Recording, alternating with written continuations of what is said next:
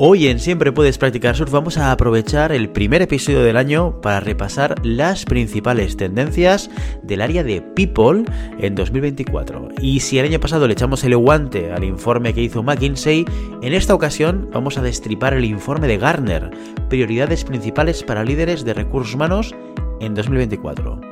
Porque sacar la bola de cristal, oye, pues que está muy bien, pero saber lo que opinan los profesionales está mucho mejor. Y eso es precisamente lo que han hecho desde Garner. En Garner han contactado con más de 500 líderes de recursos humanos alrededor de 40 países y les han preguntado qué les preocupa y además cómo piensan solucionarlo. Y una vez analizadas las respuestas, han detectado 5 prioridades clave. ¿Quieres saber cuáles son? Entonces, quédate hasta el final. ¡Empezamos!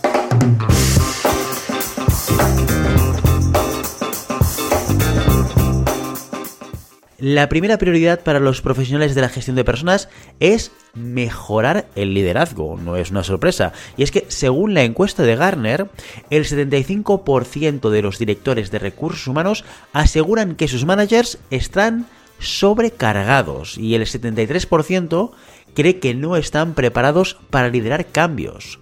Pero, ¿qué está pasando exactamente? Pues seguramente que el rol de líder de recursos humanos es cada vez más complejo y requiere más responsabilidades. Y claro, los y las managers llegan a un punto en que ya no pueden más. Esto se refleja sobre todo en personas agotadas, quemadas, con muy poca motivación y con dificultades para dirigir a su equipo. De hecho, uno de cada cinco managers, un 20%, que respondieron a la encuesta, señalaron que si les dieran la oportunidad, cambiarían de trabajo. Para solucionar esto, la mayoría de las organizaciones apoyan a sus líderes intentando que mejoren sus habilidades, ofreciéndoles recursos que faciliten su día a día. Y en los últimos años también se está fomentando la implementación de programas de bienestar. Lo cual está muy bien porque para tener un equipo fuerte pues tienes que tener un líder que también lo sea. Sin embargo, parece que esto no es suficiente. Y es que, pese a todos estos esfuerzos, la mitad de los líderes de recursos humanos desconfían de sí mismos, de sus habilidades y de sus nuevas responsabilidades. La realidad es que no se sienten capaces de llevar las riendas de su equipo. ¿Y por qué? Pues bien, según el informe de Garner, el problema está en focalizarse solo en mejorar las core skills de estas personas, es decir, mejorar las capacidades críticas que los hagan ser buenos y buenas managers. Y sí, Mejorar tus capacidades de liderazgo hará que tengas un mayor conocimiento del cargo. Y es probable que un mayor conocimiento te haga ser más bueno o más buena. Pero lo que no va a hacer es 1. Reducir tu carga de trabajo. 2. Aumentar tu motivación. 3. Hacer que estés contento y feliz todo el día para tratar bien a tus colegas. Y 4. Tampoco te va a permitir meter mano a los procesos para cambiarlos y que sean más fluidos. Y son precisamente todas esas cosas que no se solucionan con formaciones y mentorías las que están suponiendo el mayor reto. ¿Qué proponen desde Garner? Pues bien, que si las tareas que tiene que hacer un manager están evolucionando, el rol del manager en sí mismo también tiene o debería evolucionar. ¿Cómo debería hacerlo? Pues bien, reconfigurando las expectativas, empoderando a los miembros de su equipo, delegando tareas más importantes y haciendo que los managers se focalicen solo en aquello en lo que su intervención es completamente crítica. También rediseñando los planes de carrera, adentrando a los empleados a los roles de líder mucho más temprano de lo que se viene haciendo ahora mismo, para que puedan descubrir por sí mismos si encajan en esta faceta o no antes de que pueda ser demasiado tarde. También promoviendo hábitos y rutinas de gestión, como por ejemplo la gestión del tiempo. Y por último, reduciendo el papeleo y eliminando normas y reglas que no aportan nada a la mejora de la organización y que solo sirven para cargar a los empleados con más trabajo del que ya tienen. Otra de las preocupaciones de los líderes de recursos humanos es la de la falta de conexión de los empleados con la cultura organizacional, que se ha ido debilitando especialmente pues, con los trabajos híbridos. Con menos interacciones presenciales, menos tiempo en la oficina y equipos de trabajo reducidos, la experiencia de una cultura compartida se va comprometiendo. Según la encuesta de Garner, el 41% de los directores de People reconoce que desde que el trabajo híbrido se ha asentado, compartir la cultura de empresa es más complicado y el 47% de ellos no sabe cómo reconducir la situación. Para que el trabajo híbrido no suponga un impedimento, los líderes de recursos humanos necesitan cambiar la perspectiva y reorientar sus objetivos en este aspecto. Si los empleados pasan menos tiempo trabajando en la oficina, ¿Cómo podemos conectarnos con la cultura empresarial? Pues bien, a través posiblemente de tres vertientes. Primero, las personas que trabajan en remoto dedican menos tiempo a interactuar con personas y más tiempo a trabajar. Por lo tanto, es importante que la cultura se refleje en las tareas y en el modo de hacer las cosas. En otras palabras, hay que difundir la cultura a través del trabajo. En segundo lugar, la presencialidad impulsa la conexión a través de la proximidad física, pero con los equipos en remoto esto no se puede hacer. ¿Cuál puede ser la solución? Pues bueno, quizás en vez de focalizarse en lo físico, hay que potenciar lo emocional. Y además, derivado de lo anterior, el tercer punto, en un ambiente de oficina tradicional, los empleados suelen tener una amplia gama de interacciones y conexiones, formando una especie de ecosistema complejo de relaciones y colaboraciones. Sin embargo, con menos interacciones en personas y más trabajo en remoto híbrido, estas redes se vuelven más pequeñas y menos interconectadas. Por eso desde Gartner recomienda dejar de optimizar las experiencias de los macroequipos y mejorar las de los microequipos. Evidentemente todos los años también se repite la misma tendencia, el uso y la implementación de nuevas tecnologías para mejorar la gestión de personas. Pero si con la llegada de herramientas como ChatGPT estaba claro que no podía faltar otro año más. Al haber cada vez más herramientas, los líderes de recursos humanos se ven obligados a navegar por un portafolio tecnológico que es cada vez más complejo. Y si ya es complicado decidir qué usar y qué no, qué es útil y qué no, la cosa se complica aún más por la incertidumbre de la inteligencia artificial, especialmente la IA generativa. También hay que tener en cuenta que las funciones de recursos humanos a menudo no están preparadas para implementar estas tecnologías avanzadas, lo que plantea otro obstáculo en su adopción efectiva.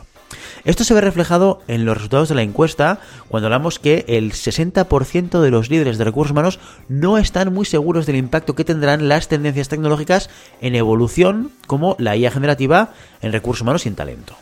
Y además el 56% confirman que sus soluciones estratégicas tecnológicas no coinciden con sus necesidades actuales y futuras del negocio. La tecnología es cada vez más compleja y no en el sentido de que sea difícil de usar, al contrario, es cada vez más fácil y con un potencial para mejorar la agilidad y la eficiencia que me lo cuentas hace unos años y te juro que no me lo creía.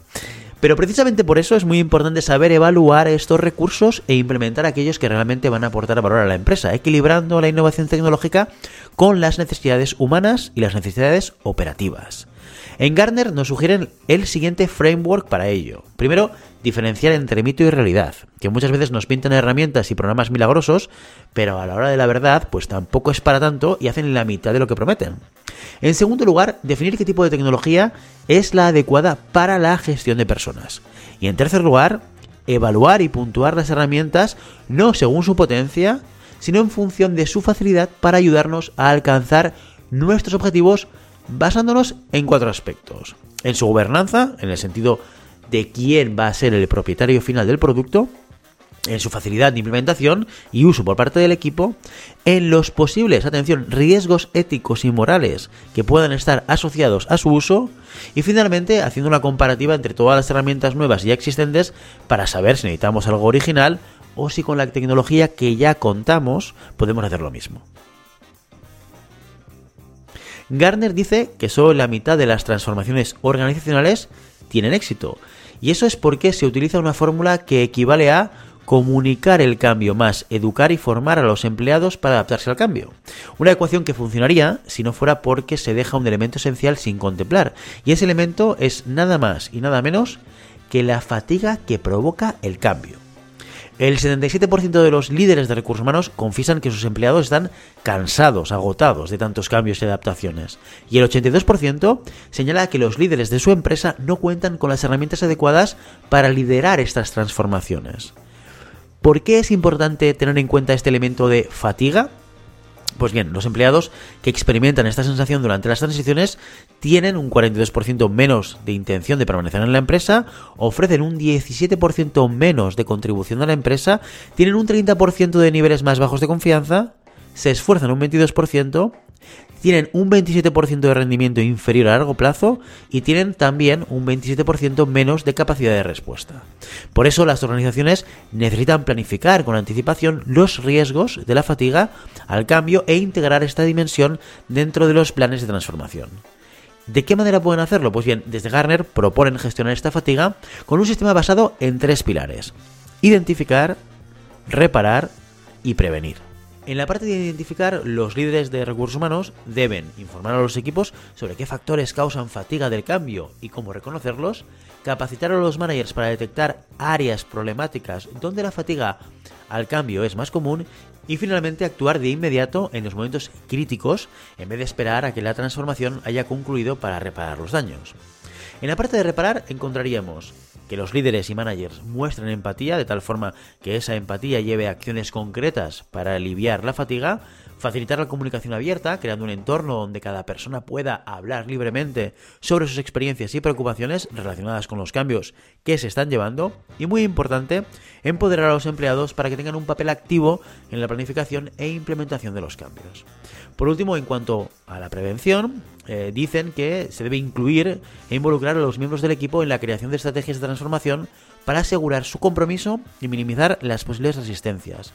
Fomentar también un ambiente donde cada persona se sienta segura de expresar sus opiniones y correr riesgos sin sentirse amenazados o amenazadas ni con miedo a represalias. Y también normalizar el descanso proactivo, es decir, animar a los empleados a descansar y a cuidar su bienestar para prevenir el agotamiento y mantener lo que podamos la resiliencia. Con este elemento en la ecuación, la gestión del cambio tendrá más probabilidades de consolidarse de manera eficaz. Y la última tendencia de este informe de prioridades principales para líderes de recursos humanos en 2024 es la de la preocupación por los planes de crecimiento de los empleados. Y es que parece que lo que funcionaba hasta ahora ya no lo hace. El entorno empresarial de hoy cambia a un ritmo muy acelerado. Y sí, sé que esta frase está muy manida, pero es que es verdad. Y entre tanto cambio y evolución, los modelos tradicionales de desarrollo profesional ya no son efectivos, haciendo que sean insatisfactorios tanto para las empresas como para los empleados. ¿Y qué es lo que pasa? Pues que muchos trabajadores se sienten desorientados sobre cómo avanzar en sus carreras. De hecho, el 89% de los directores de recursos humanos creen que los planes de carrera que tienen en sus organizaciones no son claros y que muchos de los empleados ni los conocen ni los entienden. Hay otro 66% que confiesa que sus planes de crecimiento están desfasados y no son atractivos, lo que dificulta la atracción y fidelización del talento. Y esta situación se complica aún más por el aumento de las tasas de rotación y la dificultad que están teniendo las empresas para encontrar el talento adecuado. ¿Cómo abordamos este problema a partir de ahora? Pues Garner nos propone también una serie de soluciones. La primera es dejar de diseñar trayectorias profesionales estáticas, es decir, en lugar de definir puestos de trabajo con las típicas descripciones, proponen crear puestos iterativos que faciliten el crecimiento profesional alineando las necesidades del negocio con los objetivos, intereses y habilidades de los empleados promover al final pues planes flexibles en lugar de centrarse en un destino fijo. Los planes de carrera pues, seguramente necesitan adaptarse a los cambios que se van que se van sucediendo, ya sea a nivel de empresa como a nivel de entorno. En segundo lugar, creando una especie como de portfolio de empleado, algo así como currículums interactivos y detallados que sean fáciles de consultar tanto por los mismos empleados como por los líderes de la organización. Estos documentos pues, se podrían caracterizar por destacar las habilidades, experiencias y logros de cada persona, tanto en la empresa como fuera de ella, facilitando la identificación de nuevas oportunidades de crecimiento dentro de lo que es la organización. Así el progreso profesional es más dinámico y capaz de adaptarse a las fortalezas individuales a la vez que alinea el talento disponible con los objetivos corporativos.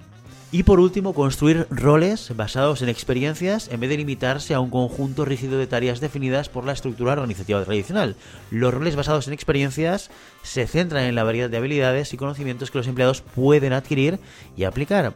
Así pueden explorar diferentes áreas de expertise y contribuir en diversos aspectos de su trabajo, enriqueciendo su experiencia laboral a la vez que van ampliando su conjunto de habilidades. Si te interesa saber más, te dejo el estudio de Garnet completito para que lo puedas leer en la cajita de información. Y si te ha gustado el contenido, no olvides darle a like, dejarnos un comentario y darle a la campanita para no perderte ninguno de los episodios de Siempre Puedes practicar surf. Y recuerda que puedes ponerte en contacto con nosotros a través de nuestra página web www.globalhumancom.com, a través de LinkedIn en Global Human Consultants y a través de nuestro canal de Telegram en telegram arroba siempre puedes practicar surf. Hasta el siguiente capítulo. Adiós.